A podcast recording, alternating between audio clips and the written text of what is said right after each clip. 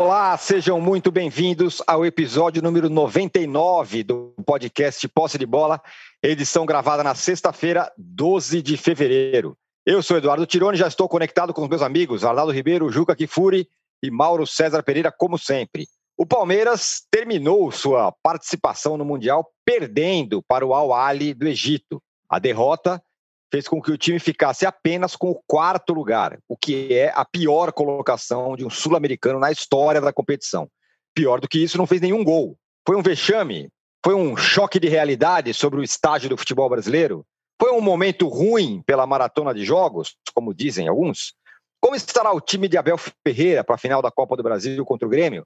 Tudo isso a gente vai debater no primeiro bloco de hoje. No segundo bloco, vamos falar da rodada quente do Campeonato Brasileiro. O Flamengo, na cola do Inter, encara o Corinthians. E o ainda líder Colorado pega o desesperado Vasco. Quem termina a rodada na ponta? E no terceiro bloco, vamos falar do São Paulo.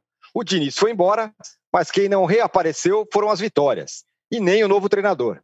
E também vamos falar do Santos, que busca um novo comandante, já que, ao que parece, o Cuca não fica mesmo. Um recado importante: você que assiste a gravação do podcast pelo YouTube, não deixe de se inscrever no canal do All Sport. E você que escuta o podcast na sua plataforma predileta, não deixe de seguir o Posse de Bola. Bom dia, boa tarde, boa noite a todos. É, ô Juca, bom dia. O péssimo resultado aí do Palmeiras no Mundial, é, ela é mais preocupante para o futuro do Palmeiras, do próprio Palmeiras, ou para o futuro, ou é um retrato muito difícil, muito duro do futebol brasileiro atual? Bom dia, boa tarde, boa noite. Ô, âncora, eu já pedi like, tá? Você fica Opa, lendo aí na tela. É impressionante como você não decora certas coisas. Você precisa estar lendo. Que... Ô, âncora, é, é verdade. Eu gosto, você não fala nada. Bom, âncora, quer dizer, primeiro, vamos dar, vamos dar nome às coisas.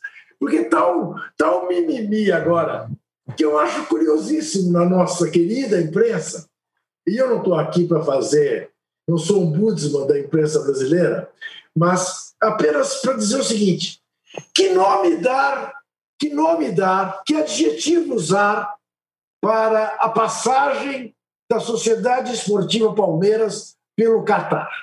É, digamos, se eu estou numa manhã generosa, eu digo, meu Deus, a obsessão virou decepção. É uma frase, né? Mas se eu quiser, é, de alguma maneira, interpretar com fidelidade o sentimento do torcedor realista, como classificar o que se deu com o campeão da Libertadores, que foi ao Catar, jogou 180 minutos de futebol não é que não fez um gol, praticamente não ameaçou fazer gol, só foi fazer um gol no terceiro pênalti que bateu contra um time egípcio que não é exatamente do primeiro mundo do futebol. Voltou de lá em quarto lugar, como se não tivesse ido. Se o Palmeiras tivesse feito aquilo que fez em 2000, aberto mão de jogar o Mundial em nome de alguma promessa, teria obtido o mesmo quarto lugar, rigorosamente o mesmo quarto lugar, sem ter jogado. O que, que foi fazer lá? Ah, bom, mas futebol, essas coisas acontecem, você não pode ser tão rigoroso. E afinal, como disse Felipe Melo, voltamos de cabeça erguida. Cabeça erguida? Assim, porque não tomamos gol do Real. Ah, isso é motivo de voltar com cabeça erguida? Ou, como disse Abel Ferreira, que aí me decepcionou, não apenas, não apenas por ser incapaz de mudar o jeito do Palmeiras jogar, mas ele que sempre se caracterizou desde que chegou ao Brasil por boas entrevistas, teve a coragem de dizer que estavam no Catar os quatro melhores times do mundo. Ora, ele sabe que não estava. Ele sabe que não estava lá o Manchester City, que não estava lá o Liverpool, que não estava lá o Real Madrid, que não estava lá o Barcelona, o Atlético de Madrid, que não estava lá o River Plate, que ele sabe que é melhor que o Palmeiras, embora ele tenha eliminado o River Plate. Ele mesmo falou, né? Isso. Uh, ou seja, que conversa é essa? Não é mais fácil dizer, olha, estamos com problema, estou chocado, não rendemos, realmente uh, não sei o que aconteceu, estou preocupado com as finais da Copa do Brasil. Se a gente não melhorar, a gente corre muito risco contra o Grêmio. Né? Ter uma conversa franca, um papo reto com o torcedor e não vir com essa história que tinham lá os quatro melhores times do mundo. Para cima de quem? Né? Então, sim, me preocupa, claro, o nível do futebol brasileiro. Ah, eu considero que aquilo que aconteceu ano passado foi excepcional. Porque aquele Flamengo de 2019, ano retrasado, hum. aquele Flamengo de 2019 é um time que jogava um futebol equiparável a qualquer time do mundo. Aquele momento do Flamengo é um momento raro no futebol brasileiro, no mínimo, no mínimo, nesta última década do século XXI. Do futebol brasileiro. Então, isso é motivo para nós nos preocuparmos. Não é de hoje que a gente diz que o futebol brasileiro está, quiçá, na segunda divisão, correndo o risco de cair para a terceira do futebol mundial. É aquilo. Outro dia escrevi na Folha. É, a gente esperar de um time brasileiro que vá para o Mundial jogar contra o europeu é, e ganhar do europeu, exceção feita a Flamengo e Liverpool, é o equivalente a querer que o campeão do brasileiro de basquete ganhe do Los Angeles Lakers. Não vai ganhar. Não vai ganhar. Não vai ganhar do LeBron James, ah, não vai ganhar ah, do Lewandowski, ah, não vai ganhar do Gignac. Porque o futebol mexicano está no mesmo nível. Os clubes mexicanos, em regra, são mais bem administrados. Então, é um retrato doloroso do nosso futebol. Mas ou a gente admite isso e passa a tratar isso com realismo, ou nós vamos continuar levando pancada e dizer que não foi um fiasco, que não foi um vexame que aconteceu no Catar. Que outro nome dá? Que outro nome dá para o Corinthians ser eliminado pelo Tolima? Para o Inter ser eliminado pelo Mazembe? Tá bom, você pode dizer, não, peraí, não é fiasco, não, não é vexame. O futebol mudou. Sim, o futebol mudou. Os europeus subiram de patamar e os sul-americanos caíram de patamar para um patamar africano, asiático, que é um patamar inferior em matéria de qualidade de futebol. Se isso não é verdade, o que é verdade? A gente vai ficar cometendo auto-engano. E eu não gosto de cometer auto-engano. É isso. Quer dizer, agora, outro dia eu ouvi alguém dizer, uh, em regra, quem fala em vexame, em fiasco, em patético, em, em, enfim, usa esse tipo de adjetivo, é porque é incapaz de olhar para si mesmo ou para os seus erros é, na profissão. Eu vou dizer com todas as letras: comportamento da imprensa brasileira na cobertura do Lava Jato é um vexame, é um fiasco, foi patética, como está comprovado diariamente com os vazamentos que estão surgindo por intermédio do STF. E a imprensa brasileira toda, toda, com raríssimas exceções, precisa fazer uma enorme autocrítica em torno disso. Dizer, desculpe a opinião pública, nós embarcamos em dois justiceiros chamados Moro e Dallagnol, que não passam de dois justiceiros que deviam, a essa altura, estar tá em cana pelo que cometeram. E nós fomos juntos. Não aprendemos com a escola base, escola de base. Não aprendemos. É isso. Pronto, falei. Muito bem, Juca. É, vocês podem continuar nos dando likes, viu? Depois dessa abertura do Juca, muito boa.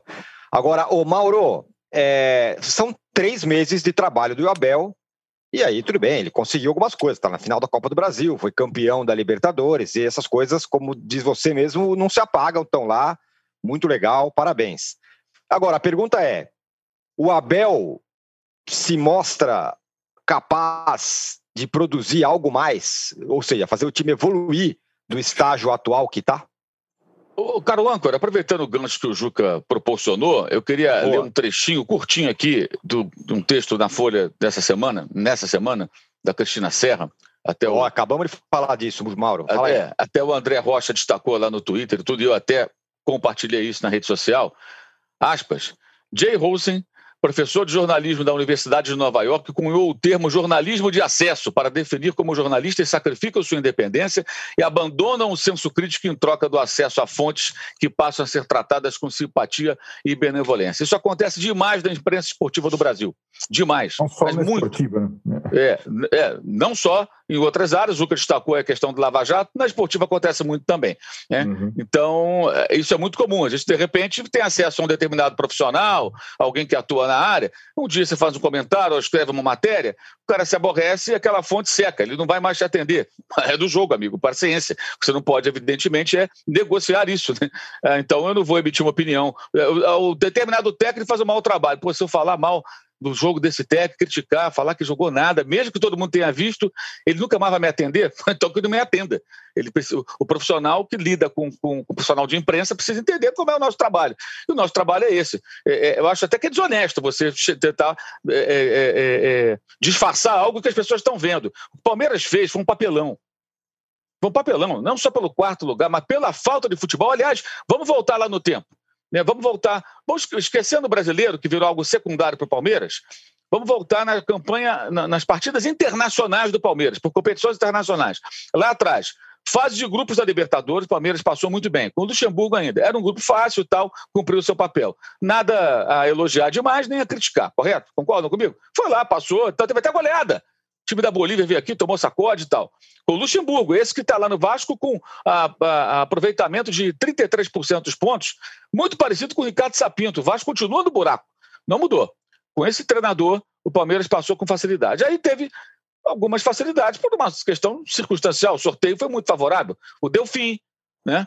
Poderia ser o Defesa e Justiça, que seria um pouquinho mais complicado, mas classificou o Delfim e caiu no, no caminho do. Todo mundo queria o Delfim. Lembra o dia do sorteio? Todo mundo quer, quer o quê? Eu quero o Delfim. Eu quero o Boca queria o Delfim, o River queria o Delfim, o Flamengo queria o Delfim, o Inter queria o Delfim, o Grêmio, o Palmeiras, todo mundo queria o Delfim. O Delfim era, né, o, o, o, o adversário desejado por todos. Caiu no Palmeiras, sapecou o Delfim. Veio Libertar, alguma dificuldade no jogo em, em Assunção, né? Passou um perrenguezinho. O jogo aqui em São Paulo não estava simples, mas aí teve uma expulsão, o Palmeiras ganhou também é do jogo, tudo legítimo, não teve nada irregular, pelo contrário, foi avançando. Até o River. Quanto o River, você tem o único grande jogo do Palmeiras com Abel Ferreira. Grande jogo, jogando como? Da maneira como o Palmeiras sabe jogar, o jogo reativo, que tinha com Cebola também, e que ele continuou desenvolvendo. É o tal do repertório fraco. Joga bem de um jeito, daquela maneira, é só aquilo. E vamos que vamos vitória histórica, 3 a 0 no River na Argentina, que pavimentou o caminho da classificação, que ainda assim foi dramática por conta de tudo que aconteceu no jogo de volta, quando a falta de repertório fica evidente por quê? O Palmeiras não consegue tranquilizar um jogo que ele tinha que parar um pouco a bola e deixa o River fazer o que quer, mesmo com 10 homens, durante aproximadamente metade da segunda etapa.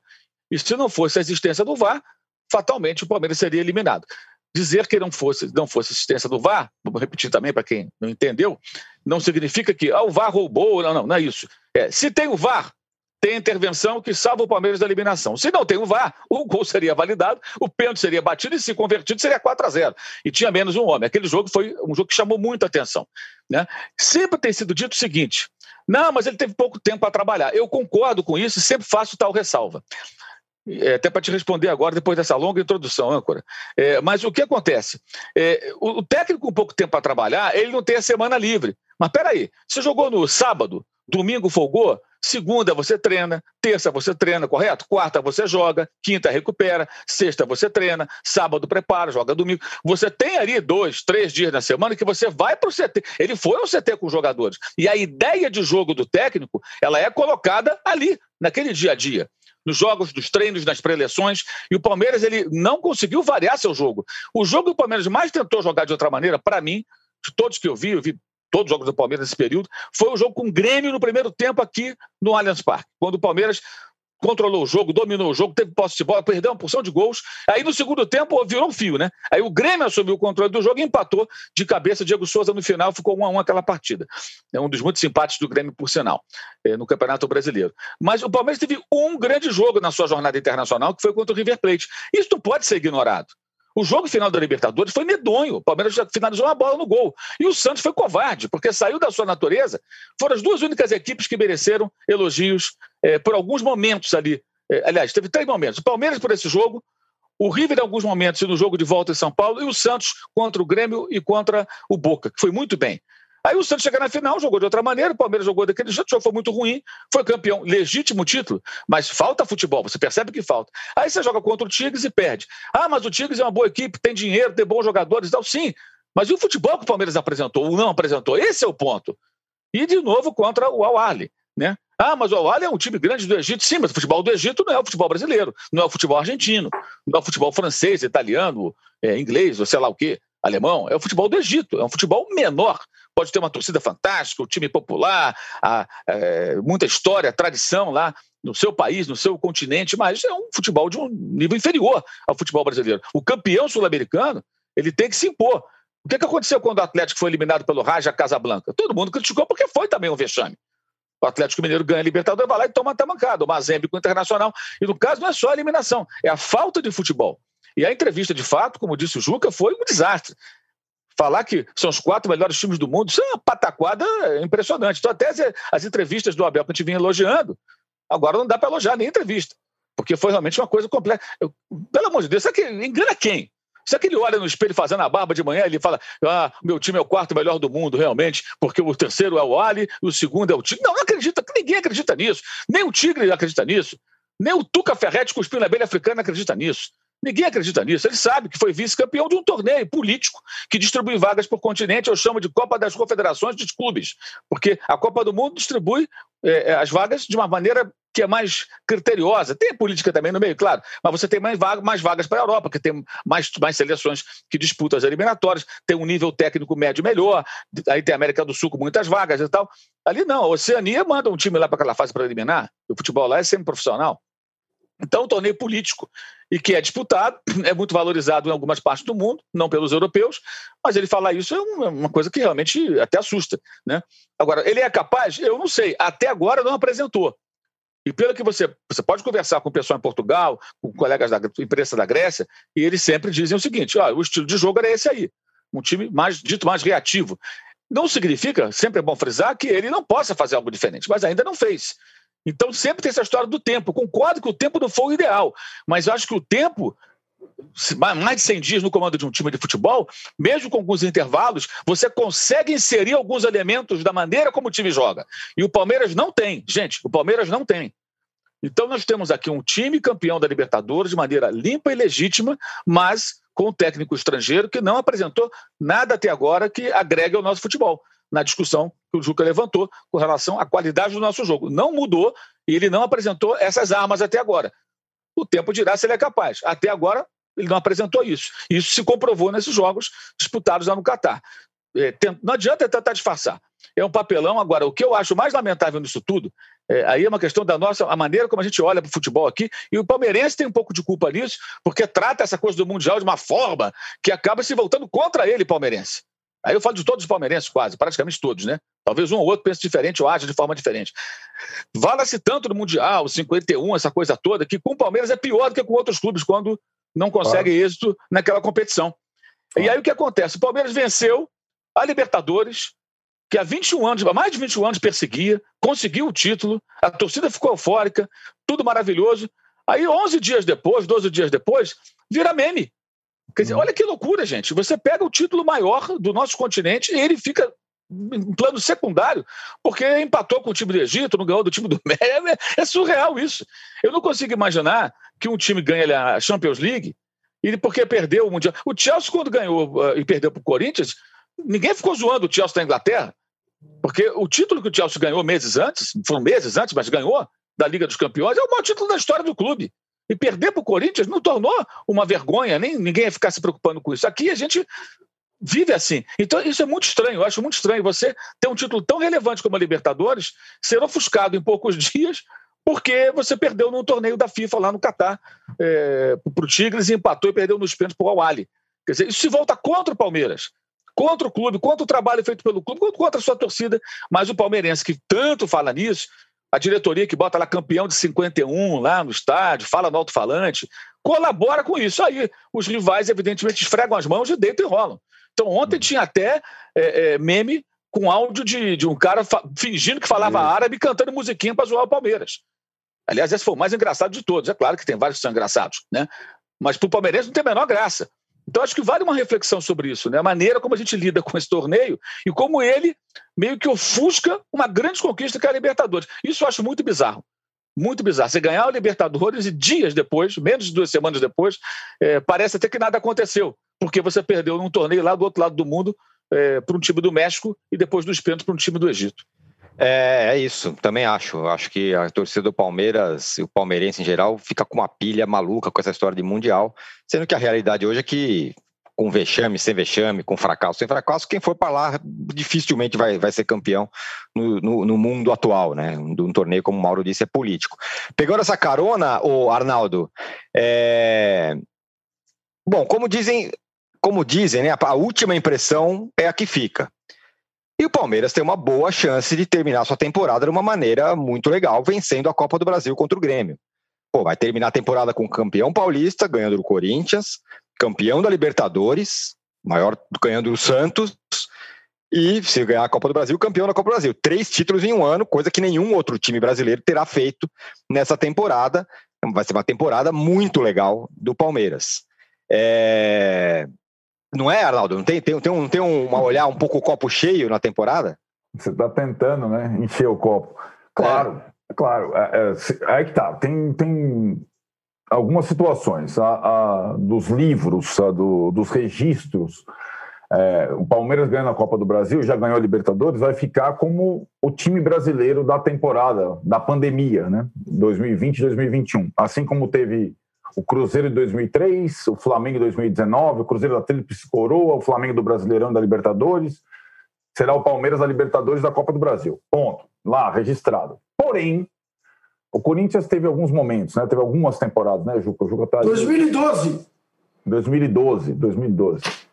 É, é. mas não, ganhou o brasileiro, né? Mas tudo bem. Eu acho que ali eh, ganhou o Mundial, ganhou o Mundial e a Libertadores, coisa que outros clubes fizeram. São Paulo fez três vezes, por exemplo.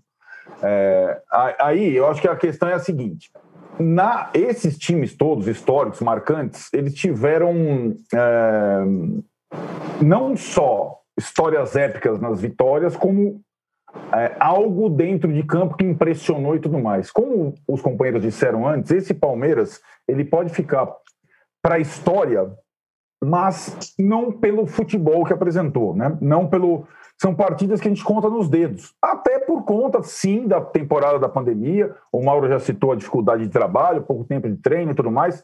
Mas eu, acrescento, Mauro, a esses jogos do Palmeiras, o jogo contra o Corinthians. É, a goleada que parecia, como intervalo daquela exibição na Argentina para o jogo com o Corinthians, que o Palmeiras fosse, além de ser um time ganhador, dar um salto uh, de qualidade. Dá, dá uma impressão, mas não aconteceu isso é, a final da Libertadores em jogo único, você ser superior ao adversário estrategicamente ou ser equiparado, é uma maneira de você tentar ganhar. Mas essa maneira podia ser utilizada da mesma forma, se não tem repertório tão vasto, para anular o Tigres para vencer o Awali. E, de fato, aí eu vou, vou voltar ao que o Juca disse lá no início. Não tem outra palavra a, a, a, palavra que o palmeirense mais vai aceitar é frustrante, mas ela é pouca, ela é, ela é uma palavra muito dócil.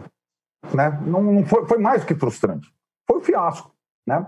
É, do jeito que foi, do jeito que foi, foi um fiasco. Então, Tirone, essa é a última impressão que fica, a possibilidade da, do título da Copa do Brasil. Sim, acho que o Palmeiras pode encontrar nesses fiascos dessas duas partidas é, elementos para, uh, digamos, uh, se reconectar e tentar superar o Grêmio do Renato. Mas é, não vai ser, pelo que deu mostras esse time nas últimas semanas, com um futebol que impressione. E aí, a gente também não pode é, deixar de lado que partiu do Palmeiras, instituição, que, que acabou atingindo os torcedores, a questão de ser o anti-Flamengo. Né? O, o desafio entre Flamengo e Palmeiras ele acontece há várias temporadas. E a temporada recente, a anterior, foi a temporada do Flamengo. O Palmeiras buscou, inclusive no seu treinador, o anti-Flamengo. O Palmeiras roubou, entre aspas, conquistou a Libertadores que era do Flamengo não conquistou o brasileiro que era do Flamengo, pode conquistar a Copa do Brasil e o Mundial que o Palmeiras fez foi muito inferior ao que o Flamengo fez. Mais do que isso. O Flamengo, como disse o Juca lá atrás, ele fez uma coisa que a gente não, se, não, não, não imaginava que fosse possível, foi assim, ter um time brasileiro, na atualidade, campeão, vencedor e jogando um futebol que todo mundo parava para ver. Você não pega hoje, e isso vai além do clubismo. Você não pega hoje e seleciona um jogo do Palmeiras para ver. Você vê outros times. Não, o Flamengo você parava para ver. O outro Flamengo, esse Flamengo agora que pode ser campeão brasileiro, não é assim. A gente vai falar do Flamengo mais para frente. Esse Flamengo pode ser campeão brasileiro agora, não tem menor comparação com o Flamengo de 2019. Aliás, não liderou o campeonato uma rodada sequer, até agora. Não, não, não fez. Você não, conta, você não consegue contar uma exibição marcante do Flamengo no brasileiro. Mas isso é uma outra história. Estou fazendo a comparação Palmeiras e Flamengo. Então, o Palmeiras não conseguiu ser o anti-Flamengo, a não ser no momento em que ergueu lá a Libertadores. E precisa mais, precisa, precisa marcar época, precisa. É, e acho que essa última impressão ela pode é, chancelar a temporada da pandemia como a temporada do Palmeiras, mas, de novo, é uma temporada inferior ao que alguns clubes é, conseguiram brasileiros recentemente, sobretudo o principal adversário do Palmeiras hoje, o Flamengo. O palmeirense sabe que, em termos de competição nacional, para ver quem é o melhor clube do país nas últimas, nos últimos anos, o seu adversário é o Flamengo. E aqui, em termos domésticos, é a questão da, do meme, da zoeira. O, o, o São Paulo é o time da década da zoeira da, da rede social, porque ele não ganhou nada. O Palmeiras tem esse negócio do Mundial que é o que se vive nas esquinas de São Paulo. Porque, como disse o Mauro, amplificou o negócio do Mundial. O corintiano vivia isso até 2002, até ganhar a Libertadores. O cara não conseguia ir da esquina e ouvir falar em Libertadores. O corintiano passou por isso. Hoje é o palmeirense, porque também ele, e como instituição, o Gagliotti presidente, a Leila patrocinador, os caras falam do Mundial o tempo todo e anteriormente fizeram aquela situação que ficou para nós é, discutível, no mínimo, que foi pleitear 1951 como um título mundial. Então foi o Palmeiras que turbinou a situação. O Mauro foi preciso nesse aspecto. Nenhum time brasileiro vai no Mundial hoje com a pressão que o Palmeiras vai. E, os, e, e não é por conta da zoeira da esquina, é porque a própria instituição colocou isso. Né? Então, é, o Palmeiras perdeu uma chance é, de fazer um Mundial digno, de pelo menos ir para a final contra o melhor time do mundo. E isso vai ficar marcado na história também, assim como a última, sabe a sua última impressão que fica? A temporada 2020, 2021 da pandemia. O melhor time brasileiro, Palmeiras, pode ser o campeão da Copa do Brasil e foi o campeão da Libertadores. E foi o time que pior representou a América do Sul no Mundial de Clubes. Tudo isso na mesma temporada, fato. Fato, não é nenhuma análise, é um, são fatos. Muito bem, senhores. Bom, fechamos então o primeiro bloco do episódio 99 do podcast Posse de Bola. 99, hein, âncora? 99, rapaz. é, rapaz. Portanto, segunda-feira, o que teremos? 100. Ora. 100. Como, como diria o, o, amigão quando o Ceni fez o centésimo gol. 100, é, 100, 100. É. Voltamos em 30 segundos para falar da disputa do Campeonato Brasileiro. Enquanto isso, o Juca levanta a plaquinha dos likes. Tá Estamos com uma coisa, taxa hein? de lá. Hã? Tá feia a coisa nos likes aí, âncora. Tá feia a coisa, sério. A gente fica falando que o Palmeiras foi mal no, no Mundial. O nosso número de likes aqui tá, tá vergonhoso. Não, pega, não ficava Sim. nem em quarto lugar. Sim. Então, portanto. É que você, você é um âncora de pouco repertório. Matéria de likes. Exatamente, Não, é isso. Então, o Mauro, eu vou virar, vou virar esse jogo. O Mauro é aquele, é aquele daqui a pouco vai falar que é um programa sem mundial, entendeu? É, é isso. É. Voltamos em 30 segundos e a gente espera que quando a gente volta a gente está com pelo menos mais mil likes do que a gente tem hoje, nesse tá momento. Voltamos já. Em 2021 a gente quer que tudo seja diferente, mas a emoção do Brasileirão vai continuar a mesma. É disputa para entrar no G4, briga para escapar do rebaixamento, polêmica com VAR, enfim. É o maior campeonato do futebol nacional. E com o All Sport Clube você assiste aos jogos do Brasileirão ao vivo no estádio TNT Sports Acesse wall.com.br barra esporteclube e assine já. São planos a partir de R$ 13,90 por mês para assistir ao vivo ao melhor do futebol onde você estiver. O All Sport Clube, assine já. Estamos de volta para o segundo bloco do episódio 99 do podcast Posse de Bola. E, e, e incrível! A gente falou para ter mais mil likes e temos exatamente mais mil likes em 30 segundos. Ou eu acho que nós todos bobeamos nessa coisa, porque vai renovando o número de pessoas que está assistindo. Isso, exatamente. Mas os likes, você tem que sair e voltar para atualizar. Ou seja, as pessoas saem da, da live, da live e voltam para dar like. É isso. É. é o, o, Juca, a real é que nós quatro, cinquentenários para cima, a gente não sabe nada desse negócio de tecnologia. A grande verdade é essa.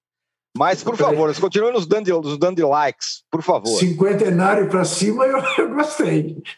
Não é? Fica, paramos por aí, legal. Eu não cheguei aí. Somos todos dando, cinquentenários para cima. Ainda tem uma caminhada ainda. Tem, tem uma, uma caminhada. Tem uma caminhada de um mês. Para chegar aí. aos 50, ainda tem uma caminhada. Ô, Juca, esse é. segundo bloco a gente vai falar da, do Campeonato Brasileiro que está pegando fogo. Então, a minha pergunta para você é a seguinte: é. Tem Corinthians e Flamengo, aliás, Flamengo e Corinthians. Rapaz! O, a pergunta que todo Colorado quer saber: o Corinthians pode complicar para o Flamengo? Ah, pode, pode sim, pode complicar. O Flamengo, em vez de aumentar o saldo em 3, 4, talvez aumente em 5. Veja, é claro que futebol é. é futebol, e eu quero repetir aqui a enorme nação rubro-negra que não haverá campeão brasileiro em 2020. Isso. Não haverá. Tem muito torcedor do Internacional coisas... pedindo para você falar que o Flamengo vai ser campeão. Não, não, não, do jeito, o Inter também não vai ser campeão. Nem o Inter nem o Flamengo. Eu estou achando que vamos ter que entregar esta taça ao Botafogo, entendeu? Porque ninguém quer ser campeão. Depois do que o Inter fez com o esporte, eu me convenci disso, porque perdeu a chance magnífica, depois de Flamengo jogar muito mais que o Bragantino e por dessas coisas do futebol deixar dois pontos em Bragança, o Inter vai deixar três no Beira Rio para um time disputando a rabeira. Realmente é para você chegar à conclusão que não haverá campeão. Agora, vamos admitir realisticamente que o Mengo está com a faca e o queijo nos pés. Hum. Porque recebe o Corinthians, recebe o Inter e vai jogar contra o São Paulo de Thiago Volpe, o driblador, na última rodada. É, Entendeu? Sem público. Ora, ora. Eu não acho, evidentemente, que porque o Flamengo meteu 5 a 1 em Itaquera, vá repetir isso no Maracanã, porque cada jogo é um jogo. O Corinthians vem é, de uma belíssima partida em que empatou 3 a 3 com o Atlético Paranaense do campeonato que o Corinthians pode disputar, que é com o Atlético, com o Ceará, com o Bragantino menos. Mas é esse campeonato. É, mas não pode fazer frente ao Flamengo nesse momento que o Flamengo está. Então, eu não vejo, a não ser por dessas coisas absolutamente extraordinárias, que o Colorado possa ter alguma expectativa otimista quanto ao que o Corinthians possa fazer. O Corinthians é muito mais capaz de chegar no Beira-Rio e complicar o Inter na última rodada do que complicar o Flamengo agora na antepenúltima. Muito mais, muito mais. Porque o Inter revela uma dificuldade em quebrar retrancas e tudo mais. Eu imagino que o Mancini não vá cometer a bobagem que cometeu em Itaquera de achar que pode enfrentar o Flamengo de igual para igual. Aí leva uma goleada.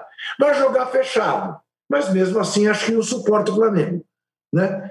E acho que o Corinthians pode fazer um jogo de igual para igual com o Inter. Ganhou do Inter em Itaquera ao jogar com humildade. Hum. Pode fazer a mesma coisa no Beira Rio na última rodada.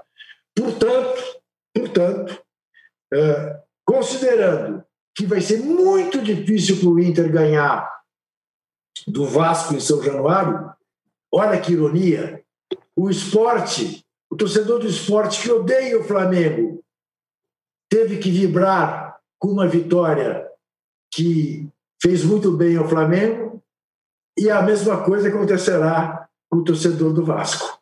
Né? É, vai vibrar muito se o Vasco entregar mais uma vitória ao Flamengo. Mas essa é a realidade. Eu vou repetir que não haverá campeão esse ano, mas vou arriscar um pequeno prognóstico.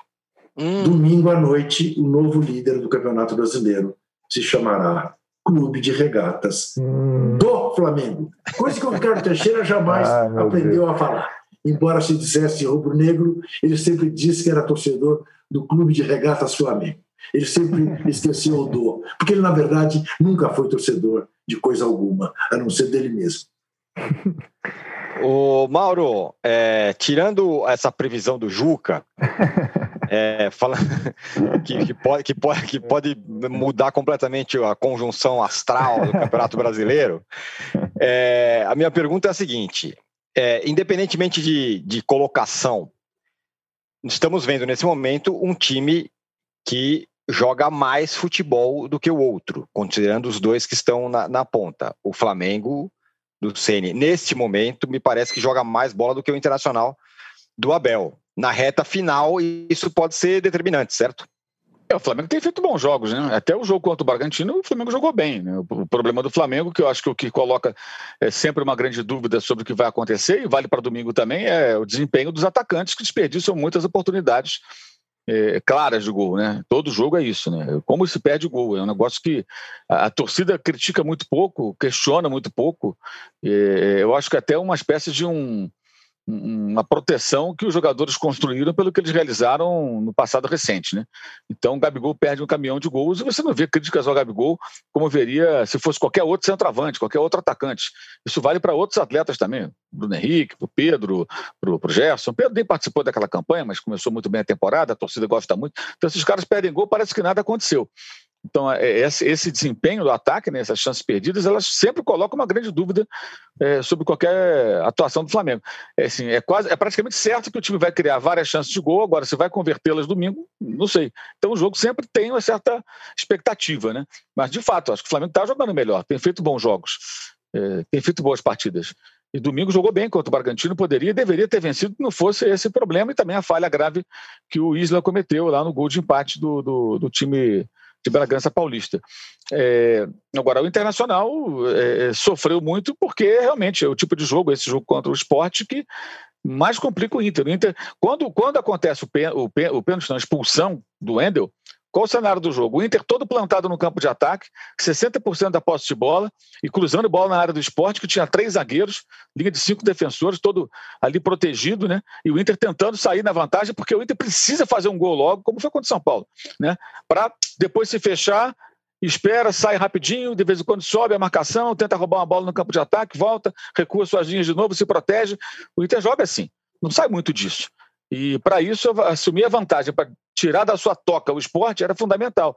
Pressionou, e aí houve aos 26 minutos aquela situação que o Wendel se viu na disputa com o Marquinhos, e aí fez a, a falta, a expulsão, com o homem a menos, o jogo teve uma outra pauta. E aí veio a vitória do esporte. Mas não era algo inimaginável. É, é, era esperado que o Inter fosse ter dificuldades com o esporte. É, pela maneira como o esporte se, organiza defensivamente, o Jair Ventura sabe fazer isso, e por uma certa dificuldade que o Inter tem nesses jogos. O Inter nunca teve, em todos esses jogos, foram 10 jogos aí diretos, nove vitórias e um empate, o Inter sempre teve menos posse de bola que os adversários. Sempre. Em todos os jogos. Teve jogo que o Inter teve menos de 30% de posse de bola durante vários períodos da partida, ou metade de um jogo, um tempo, segundo tempo. O Inter sem a bola, contra o Ceará, contra a Fortaleza, contra todos esses times em casa, fora, sempre com menor posse de bola. E estava com 60% e terminou com 59%, porque o esporte depois estava vencendo e continuou fazendo com o Inter o que o Inter não gosta. Se viram com a bola, ah, mas eu tenho um homem a menos, você tem que me atacar, eu não vou aí. E o, e o esporte teve várias chances de contra-ataque, que não aproveitou pela deficiência técnica do time, né? A falta falta de bons jogadores de velocidade, o Thiago Neves já meio cansadão ali, sem conseguir dar sequência a alguns lances que ele poderia ter defendido se fosse um outro momento da carreira. É, então o Inter se embananou de fato. É, agora, domingo, vai ser curioso, porque assim, o Vasco, ao mesmo tempo que eu imagino que o Vasco vai fazer parecido, vai se trancar, o Vasco precisa ganhar. Então ele pode até se defender para não tomar um gol e não se complicar, mas vai ter que sair em alguns momentos. O, o esporte podia especular com 0 a 0 caso não acontecesse a expulsão, o placar se arrastasse no 0 a 0 o esporte tinha feito três pontos fora de casa contra o Botafogo. Ah, mas é o Botafogo, não importa. Ele fez três pontos contra o Botafogo. Então o esporte queria o quê? Quatro pontos, pelo menos, da sua saída do Recife. Ficaria no 0 a 0 e abraçaria o 0 a 0 se ficassem 11 contra 11 e o placar se arrastasse dessa forma. O Vasco tem que ganhar. O Vasco não pode se contentar com o empate. Então, isso pode ajudar o Internacional em algum momento da partida. A estratégia vai ser muito importante nesse jogo São Januário para o Inter. E o Flamengo simplesmente tem que vencer vencer. Ah, imagino também que o Mancini, naquele 5 a 1 primeiro tempo o Corinthians jogou mais precavido. Depois tomou o gol, o Mancini quis enfrentar o Flamengo de peito aberto, aí tomou de 5. Eu acho que ele não vai fazer isso de novo. Fez contra o Palmeiras ali, de certa forma, também tomou um pau. Eu acho que ele vai se proteger mais para tentar pelo menos arrumar um ponto no Maracanã. É, e o Flamengo tem, acho que está assim, numa situação de uma quase obrigação com a sua torcida de vencer esses últimos jogos depois de várias pataquadas ao longo da, da, dessa, desse campeonato, né? O Flamengo já fez de tudo nesse campeonato, de jogar ponto fora, de, de, de, de tropeçar em jogos assim que não poderia ter tropeçado, pelo nível do elenco, pelo investimento feito, está eh, devendo bastante. E tem a chance de novo aí de, de virar líder no fim de semana, dependendo do Vasco. Né? E se o Flamengo virar líder nesse fim de semana, ele pode ser campeão no outro domingo até, né? vencendo o próprio Internacional. Né? Se ele abrir quatro pontos para o Inter, no outro final de semana tiver um ponto de frente, vencer de novo, ele abre quatro pontos, ele ganha o campeonato, mesmo que São Paulo e Atlético vençam seus jogos. Então, realmente é uma situação muito favorável para o time comandado pelo Ceni que terá até lá uma semana inteirinha aí para trabalhar, né? Porque jogou no domingo, vai jogar de novo no domingo, então uma semana de trabalho, de recuperação, todo mundo é, é em condições, então uma condição muito favorável para o Flamengo fazer um bom jogo. Eu diria que é quase que uma obrigação, é uma obrigação fazer um bom jogo e, e, e para vencer essa partida. O, o Arnaldo, tá, eu pegando, eu estava pensando nisso que o Mauro está falando sobre o jogo, outro jogo, né? Que é um jogo incrível, né? Porque é Vasco e Internacional, o Vasco com a corda no pescoço, o Internacional tentando se segurar na liderança, e nos bancos de reserva, Luxemburgo e Abel, que são os dois, dois dos representantes, vamos dizer, dos treinadores brasileiros. Depois, é, né, que a resistência dos treinadores brasileiros à invasão estrangeira e etc e tal e tem esse, esse fator que o Mauro falou, né? Tá, o, o, o Vasco precisa vencer. Então é, é, aquele jogo em que o Inter parece, pode se sentir mais confortável até. Mas de qualquer forma é o seguinte, né, Arnaldo? É um jogo que, como eu falei, é, a, é os dois técnicos brasileiros que são meio a resistência e que uhum. quem perder pode ficar pelo caminho, né? Pois é, drama é, completo, até pelos personagens envolvidos nesse jogo em São Januário. Falando primeiro do Vasco, que teria em tese que arriscar, porque está na zona de rebaixamento, eu acho que a possibilidade maior de permanência do Vasco na Série A nem é o próprio Vasco, é o Bahia. O Bahia está esfacelado, agora pipocaram novos casos de Covid, vai jogar com o Atlético em Belo Horizonte o Atlético joga com o Bahia no sábado, né, Tironi? Quando o Vasco entrar em campo para jogar contra o Internacional, ele vai saber qual o resultado que o Bahia teve no Mineirão. E convenhamos, a possibilidade do Bahia tirar ponto do Atlético no Mineirão, melhor mandante do campeonato, é ínfima. Então, assim, o, o Vasco tem esse campeonato paralelo com o Bahia agora. O esporte desgarrou, o Fortaleza desgarrou. E pela tabela, é, os dois têm é, confrontos difíceis, sendo que o Vasco, o último confronto, o Vasco recebe o Goiás, possivelmente matematicamente rebaixado em São Januário. O que poderia considerar é, aqui, na, na, no, na análise fria, três pontos garantidos. Então, eu não aposto completamente que o Vasco vai se abrir contra o Inter, se é que você me entende. Até porque não é uma estratégia é, é, inteligente para jogar contra o Internacional, né? É, ninguém, eu acho que ninguém vai querer a bola. O Mauro falou assim: ó, sabe aquela coisa assim, os capitães vão no começo ali tirar o cara ou coroa? Eu não quero a bola, ah, não, não, não, eu quero o campo, eu quero o outro lado do campo. Porque acho que é um jogo em que talvez o empate seja ruim para os dois, matematicamente, mas eu não vejo ninguém arriscando, nem o Abelão e nem o Luxemburgo, que tiveram já em oportunidades na carreira deles arriscando e ganhando, e, enfim, eu acho que é uma. É, é eu acho que é uma partida. É, acho que é, o, o, você espera o Flamengo e Corinthians uh, em termos de jogo e futebol muito mais, mas em termos de nervos, Internacional e Vasco, ainda bem que puxaram o jogo para a mesma hora, né? mesmo horário. O Mauro vem clamando isso para algum, algumas semanas do Flamengo e Corinthians. O jogo estava marcado para depois de Flamengo e Corinthians, que poderia dar aos dois ainda aquela. Olha, os resultados aqui, eu posso especular lá é, e cá. O que eu acho para os dois, e curiosamente tem um outro ingrediente, né? A passagem do Abel pelo Vasco, recente, né? É, então tem toda essa, essa, essa, essa narrativa aí, que é a palavra da moda, nosso âncora está com som, hein, ô, Juca? Você está vendo? Ele, ele não sabe que ele aparece no, na, na imagem, ele acha que ele está só com áudio. eu não apareci. Não, não, mas. Não, não, não. Arnaldo, você é um cinquentão. É, você não sabe nada, hein, Arnaldo? Desatualizado com a tecnologia. Você está vendo o bastidor. Cheio. Você está é. no quadro Bom, então, cheio quando o âncora espreguiçou. O, o, o, o âncora está bocejando de uma forma assim contumaz, mas ele, ele, então, quando eu falo, ele tá bocejando, é difícil, você entendeu, Juca? Ele não bocejou, coisa... não, ele né, relaxou. Eu relaxei, eu relaxei. Eu relaxei.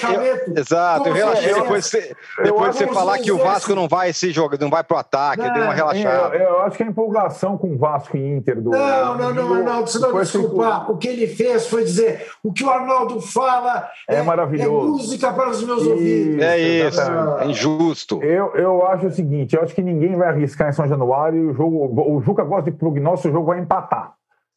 Na minha opinião, vai empatar Vasco e Internacional, que não não é, resolveria a vida nenhum dos dois, mas adiaria a questão para as próximas rodadas. Muito Eu bem. acho que é o resultado mais provável. Muito bem. Se na sua opinião o jogo vai empatar, eu lhe pergunto, qual é a sua opinião sobre o jogo no Maracanã? É, eu acho que o Flamengo é favorito, mas não é esse jeito que você fala. Ah, favas contadas, vai ultrapassar por cima. Não acho. Eu, eu acho assim. O, o, vou também pegar o âncora aqui que eu converso semanalmente. Hoje o discurso dele está um pouco mais. Ele estava falando como se o Flamengo estivesse jogando o futebol do Jorge Jesus, 2019. Passa... O Flamengo tem feito alguns bons jogos. Mas até como disse o próprio Rogério Ceni, ah, contra o Bragantino, talvez tenha sido o primeiro dos últimos em que o time chegou, jogou de uma forma mais regular os dois tempos, não oscilou tanto. O Flamengo não é um time confiável ainda também nesse campeonato, nenhum é. O Flamengo não assumiu a liderança do campeonato nenhuma vez nesse campeonato, né? Nesse Brasileirão. Pode, pode assumir só na última rodada de ser campeão, pode. Porém, não é, não acho que é essa distância não, Juca. Se o Corinthians fizer um jogo como fez com outros times superiores a ele, ele pode vender muito caro a, a, a derrota. Acho que pode, não é um jogo. Eu acho que sim, o Flamengo é favorito, mas não é favoritaço a partida. É, é, é delicioso, né? É delicioso como o, Tucanato é incapaz de descer do muro, né? Não. eu, Tucanato, não, pelo amor de Deus. Venderá caro a derrota. Bom, venderá não, caro. Não, eu não, eu não acho. Dizer que Arnaldo Ribeiro que Arnaldo Ribeiro considera que domingo haverá um novo líder no Campeonato Brasileiro, o Flamengo. Porque ele acha que o Inter empata em São Januário Isso, eu e acho que o Corinthians venderá caro a derrota para o Flamengo. Ou seja, o Flamengo será o novo líder do campeonato. Essa é a opinião de Arnaldo Ribeiro. Eu peço, isso. faço favor, à editoria de esportes do UOL que dê isso, isso. como manchete na primeira página. Essas então, palavras aí, do Juca, você sabe. Fala, fala. Mais ou menos é mais ou menos o mesmo prognóstico, mas não acho que a diferença entre Corinthians e Flamengo seja essa que você falou. A, a diferença entre Atlético e Bahia é assim hoje. Não é desse tamanho. É, e acho que aí, como o Mauro disse, tendo essa, esse desfecho a rodada, o confronto direto entre Flamengo e Inter ganha outra proporção, que o Inter teria que jogar para vencer o Flamengo no confronto direto no Maracanã, né? É, o Flamengo, de fato, ficaria com. Se assumir a liderança nessa rodada, ele fica com o campeonato encaminhado, de fato, podendo administrar o confronto direto na tua casa, né, do jeito que foi mais interessante. Mas vai ser um domingão espetacular. Não vai, é, não, não vai ter um olho, duas telas ob, obrigatórias, infelizmente, jogos no mesmo horário. É, é correto, é isso. Sabe que, tá, como eu falei, né, os astros se recolocaram depois dessas, palavras do Juca sobre quem será o líder na próxima rodada. Então vocês aguardem, porque no fim de semana vai ser muito emocionante. Ele também nos pede like nesse momento. O like, é, o like não é previsão, é like mesmo, queremos. E só um, um, adendo, né? Tem muita gente, ah, porque o campeonato para pontos corridos é chato. Cara, que campeonato é demais, legal que tá sendo. É demais, cara. Ah, o ano passado não foi porque o Flamengo não sei o quê. E era legal ver o Flamengo ano passado. Então, é. é, eu acho muito legal. E eu, como não fico em cima do muro, jamais, Juca, vou dizer aqui, ó, domingo terei, a rodada terminará com um novo líder do Campeonato Brasileiro. Tá? É, nós voltamos aí em 30 segundos para falar dos times que estão procurando treinadores. Todo mundo falando, não, porque o, o, Crespo chegou, vai chegar. Tá, sei lá, não chegou até agora. Vai saber o que está acontecendo. E também o Santos, que provavelmente não vai ter mais o Cuca e está aí tentando seduzir o Thiago Nunes para ser o novo treinador. Nós voltamos em 30 segundos e queremos muito que daqui a 30 segundos a gente tenha mais mil likes em relação ao que temos hoje. Seria incrível, realmente. Já voltamos. Sabia que não importa qual o seu negócio, você pode anunciar no UOL? O Cláudio, por exemplo, conquistou clientes em sua barbearia anunciando para 134 milhões de pessoas. E depois de anunciar nos principais sites do Brasil, os cursos da Sofia ganharam novos alunos. Já a Ana investiu a partir de 10 reais e a sua loja online passou a vender muito mais. Quer divulgar o seu negócio de um jeito fácil? Então já sabe, faça como eles. Anuncie no UOL Ads. Sua marca no UOL. Estamos de volta Olha para o ter terceiro bloco do episódio 99 do podcast Posse de Bola. Diga, Juca. Quantos likes assim em 30 segundos, hein? Não, dessa vez teve? Eu achei que não. Pô, mais de 900. É mesmo? Pô, excelente. Sim. Muito bem. É, vocês são incríveis, viu, pessoal que está tá assistindo, ouvindo a gente. É, esses caras não falham nunca. É, agora, Arnaldo, quem está falhando aí, o negócio não sai, é, é o novo técnico de São Paulo. Ah, é o Crespo, entrevistaram 160 pessoas, entrevistaram a família de todo mundo, escolheram, pô, ele é o cara. Mas até agora Crespo. nada, né? Encrespou. Não, o, o, o âncora teve duas boas frases do São Paulo na semana, além da questão do, do Diniz ter saído do São Paulo, mas não saiu do Thiago Volpe, algo do tipo, né? Pela falha cometida no, no jogo com o Ceará.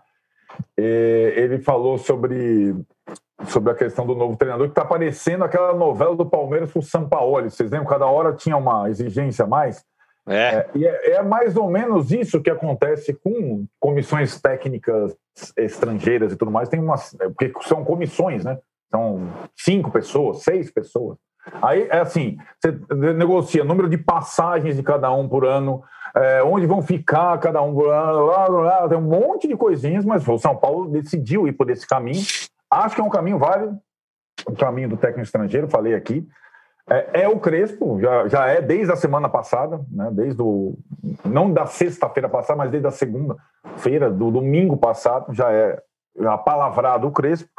O, são os detalhes finais, ele deve ser anunciado ainda na, até o final da semana e chegar ao Brasil na semana que vem. E aí, em princípio, não dirigiria o time nos três últimos jogos do campeonato, ficaria observando, trabalhando e promovendo os ajustes reformulação necessária para iniciar a temporada, que já começa três dias depois do, do, fim do brasileiro, no dia 28 de fevereiro, né? Já tem Paulistão e tudo mais. E aí, onde São Paulo estará?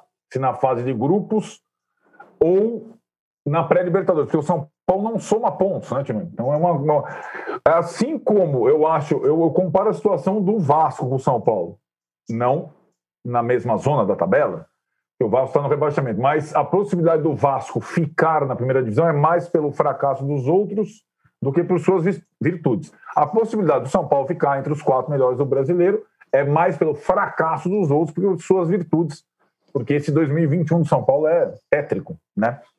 E acho que é, o Fluminense pode alcançar? Pode. O Grêmio pode alcançar? Pode. Mas também oscilam demais é, e, e fraquejam na hora H. E o São Paulo, se tiver a temporada, vamos fazer grupos, é uma temporada. Se não tiver, é outra temporada, já começa daqui a pouco, ou na Venezuela, ou no Peru e tal, é um caos. É, e aí, falando sobre o técnico estrangeiro, já passando para você distribuir para os outros, é, o, a sucessão do Santos, que também prioriza o estrangeiro, tá? O, o Santos e o São Paulo começaram a procurar o técnico mais ou menos na mesma época, sendo que o Santos ainda tem um treinador, o Cuca. Mas a sinalização do Cuca é não fico mais. E, curiosamente, o Cuca é, entrou em contato com o Thiago Nunes, um dos interessados do Santos, para propor uma transição. O Cuca lá, aquele jeito, o Cuca quer ajudar o novo técnico do Santos. É interessante até essa situação. Ligou lá para o compadre Thiago Nunes, se conhece lá de Curitiba, caramba. Só que o Santos prefere um estrangeiro também, viu, Tironi? Não será o Crespo, palavra, mas o Santos está é, também não fazendo um processo seletivo igual ao do São Paulo, de entrevistas com, com meio mundo, mas está priorizando a contratação de um estrangeiro com a diferença que o técnico principal continua assim no comando da equipe até o final do Brasileirão, coisa que o São Paulo não decidiu não fazer, decidiu abrir mão do Fernando Diniz, que não saiu ainda da cabeça do Thiago Volpe. É, o, o Mauro, a semana passada, no último episódio aqui, é, a nossa conversa, você tinha alertado sobre isso, falou, olha, essa rodada aí pode recolocar, a rodada passada, né, pode recolocar o São Paulo na briga. Ele ganha, ganharia, poderia ganhar do, do Ceará e aí tinha jogo a menos, não sei o quê, podia recolocar na briga. Na verdade, não só não recolocou, porque o São Paulo só empatou com o Ceará, quase perdeu, como, como, diz o Arnaldo, como disse o Arnaldo, deixou o time aí ameaçado, inclusive no G4. E tem essa história do Crespo, vem, não vem, processo seletivo tal. Processo seletivo parecido com lá com o do Flamengo, né? Que viajou, entrevistou um monte de cara e trouxe o, o, o Domenech daquela vez. É... Agora, olhando o jogo lá do São Paulo no meio da semana, olhando esse elenco, esse cara que, che que chegar aqui, e se for o Crespo, vai ter que fazer uma, não uma limpa, mas vai ter que fazer uma, uma análise muito boa nesse elenco do São Paulo. Será que o elenco vai combinar com o que é o treinador? Olha, o que me parece, o, o Tirone, é que nesse jogo contra o Ceará, né, se havia alguma expectativa, eu sempre fico na dúvida, porque vai, muda o técnico, entra o interino, você não sabe o que vai acontecer, né? De repente as coisas mudam, o time se acerta, e não aconteceu isso, pelo contrário. É, o que eu noto agora é que assim, a ira da torcida ela está concentrada agora no, nos jogadores. Né? Ela estava mais em cima do Fernando Diniz e agora os jogadores Perfeito. são realmente o alvo é, da bronca do torcedor. O torcedor está bem é incomodado. É o Thiago Volpe talvez seja aí o capitão desse time aí, daqueles que são alvo de queixas, e é, a coisa ficou bem complicada de fato para muitos jogadores. Eu acho que isso vai ter que ser avaliado. Os jogadores mais desgastados, é, é, e a tendência, se continuar com esse nível de exibição, o São Paulo é isso piorar. Né? A torcida perder cada vez mais a paciência com os jogadores. O Diniz era um escudo para muitos jogadores ali que não vinham eventualmente bem, mas aí a bronca era com o técnico. Agora não é mais, o técnico é o interino, não tem nada a ver com a história, pegou ali o bonde andando. Aí você vê o São Paulo jogando mal, vê o São Paulo cometendo erros, ainda mais tomando o gol que tomou. É... Então me parece de fato que o Crespo, seja lá quem for, deve ser ele mesmo de fato, é, vai ter que fazer uma avaliação aí, conversar com os jogadores, entender o cenário, compreender. Aí as pessoas que estão no clube, Murici, esse pessoal vai ter que dar um, um suporte. É, para uhum. identificar quais são os jogadores que não têm muita condição para continuar, porque esses caras têm valor de mercado. Aí você tem que negociar bem, né? É, que o São Paulo já fez até doação nos últimos anos. Né? Ele doou, por exemplo, o Diego Souza para Botafogo. Então, não é para doar jogador, é para você negociar o jogador. Olha, aqui acabou o ciclo do campeoníssimo aqui. Então, vamos trocar, vamos vender, vamos fazer alguma coisa, emprestar, trazer alguém para o lugar, para você ter condições de usar como moeda de troca e fazer bons negócios que sejam bons pro, pro, para o clube e para o atleta. É, e isso acho que vai ser necessário. O desgaste, esse, pelo que foi o jogo do Ceará, dá pinta de que o desgaste vai ser maior até o final do campeonato. Ou alguém acha que o São Paulo agora só vai agradar a sua torcida? Não parece. Parece que vai incomodar mais, vai irritar mais.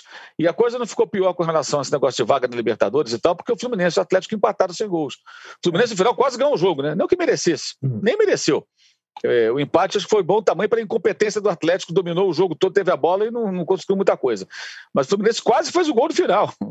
Se o Fluminense faz o gol, aí que a coisa fica mais esquisita ainda para o São Paulo nessa briga para defender um quarto lugar. Pelo menos um quarto lugar. É.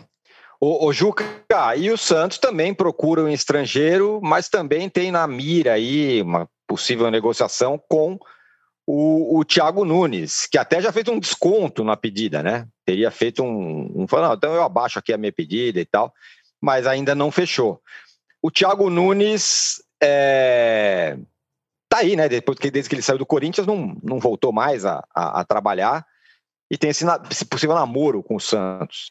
É, o Thiago Nunes é uma boa aposta, né? Pra, a exemplo do que fez no Atlético Paranaense, com menos pressão né, como há no Santos em relação, por exemplo, à experiência mal sucedida do Corinthians, pode ser. Agora, o problema de trabalhar no Santos é não é apenas ter que baixar a proposta, é saber que não vai receber em dia. E isso não é exatamente uma maneira alvissareira de você chegar a um novo emprego. Né? Embora haja uma nova administração no Santos que prometa uh, mudar esse estado de coisas, mas o problema é que não é fácil diante do tamanho das dívidas que o Santos tem. Eu queria apenas, uh, nessa minha jornada de mãe de Iná, dizer ao São Paulino, se há algum São Paulino que nos vê, porque eu sei que os São Paulinos estão decepcionados, um pouco assim afastados do futebol, mas se há algum São Paulino nos vendo nesse momento, dizer que pode confiar que domingo empata com o Grêmio e entrega a Renato Patalupi a taça de maior empatador da história do Campeonato Brasileiro, desde que ele foi passou a ser disputado nesta forma. O Grêmio chegará a 18 empates. Não é para qualquer um. Rapaz. Ah, o Grêmio é. tem São Paulo, Atlético Paranaense e Bragantino. Um desses jogos ele vai empatar. Não ah, vai? sem dúvida. Um deles. Eu, eu, eu, eu chegaria a dizer que empatará os três, mas tudo tá bem, também acho que pelo menos um empate. E será domingo contra o São Paulo o primeiro.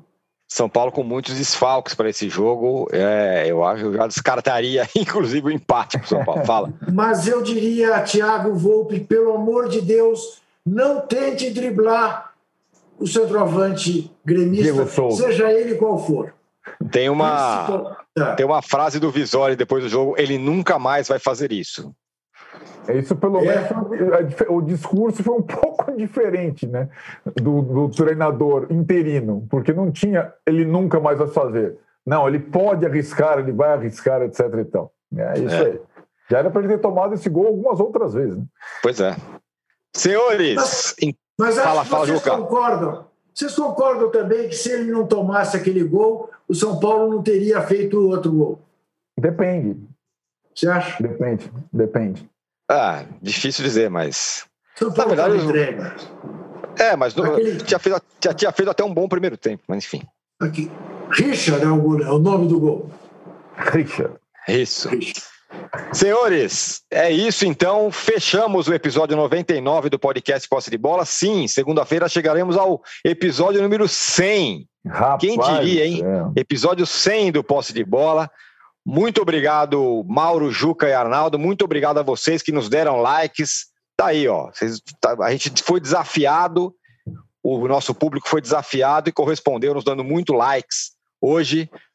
Muito obrigado para todo mundo. Voltamos na segunda-feira. É verdade que, Oi, é verdade que nós vamos receber camisetas com o número 100 pro, no fim de semana?